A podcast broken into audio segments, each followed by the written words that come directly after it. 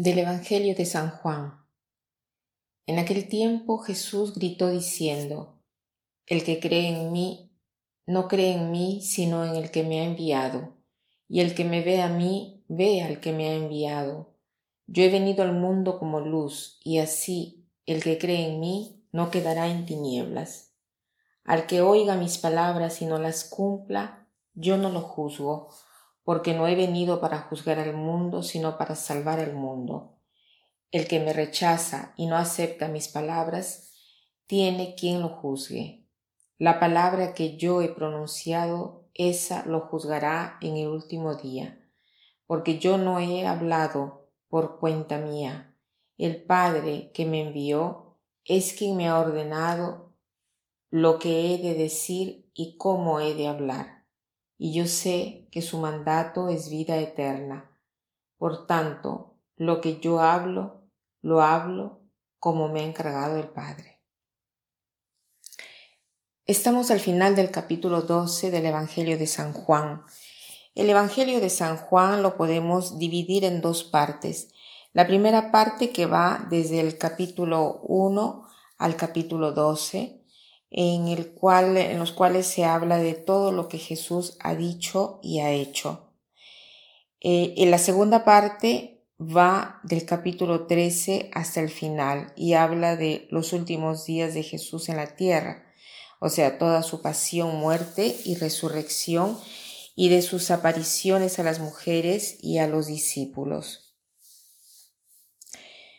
Aquí en este Evangelio se hace un llamado a los primeros capítulos, cuando Juan eh, había dicho que Jesús se ha hecho carne, el verbo se ha hecho carne, el verbo se ha convertido en luz, ha venido la luz, pero los hombres no han preferido, los hombres han preferido las tinieblas.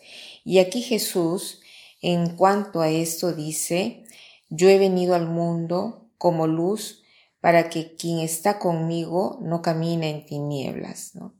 La importancia de ser luz. Jesús es luz y, y no nos quiere dejar en las tinieblas. Esto quiere decir que también nosotros estamos llamados a ser luz. O sea, ser personas luminosas, personas que dan vida, porque la luz es vida, la luz es calor, la luz es belleza, la luz es armonía, es buen humor, la luz es gozo, la luz es todo esto y nosotros estamos llamados a ser luz. No sé si se han dado cuenta, pero cuando una persona ama, está luminosa. Tratemos hoy eh, de hacer el propósito de, de ser luminosos, de ser personas positivas, pero no positivas en el sentido de lo que se habla hoy. Una persona positiva que ve todo color de rosa, todo sin problemas. Eh, no, eso no. Es, esta es una positividad superficial, sino luminosos en el sentido de aquella que, que nace de una profunda fe, una profunda comunión, que sabe que aunque suceda algo negativo, Dios sabe escribir siempre derecho en líneas torcidas.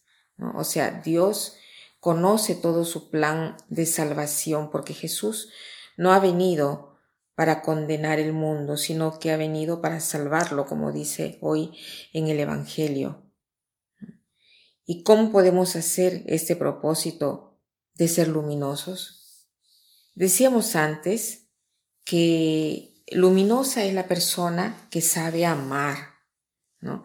Entonces, hoy tratemos de esforzarnos por amar, sobre todo a aquella persona, a aquel hermano que nos cuesta un poco, poco más, ¿no? Para amarlo, que nos hace perder la paciencia.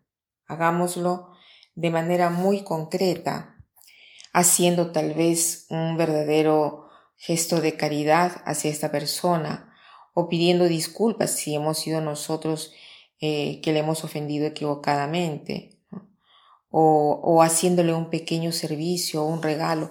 Veamos cada uno qué cosa es lo que nosotros podemos hacer. ¿no? Entonces sí Ahí seremos luminosos y llevaremos tanta vida al mundo. Y para terminar, quiero citar esta frase que dice así. La elegancia es cuando el interior es bueno como el exterior. La elegancia es cuando el interior es bueno como el exterior. Que pasen un buen día.